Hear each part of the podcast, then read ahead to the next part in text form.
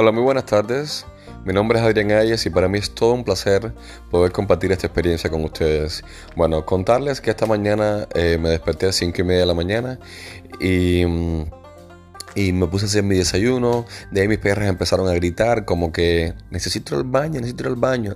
fue bien interesante eso porque las saqué y nunca hicieron nada. Las entré y entonces fue cuando hicieron caquita. Son locas.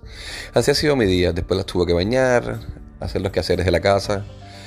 ¿Para qué? Esto de ser ama de casa es un poco complicado.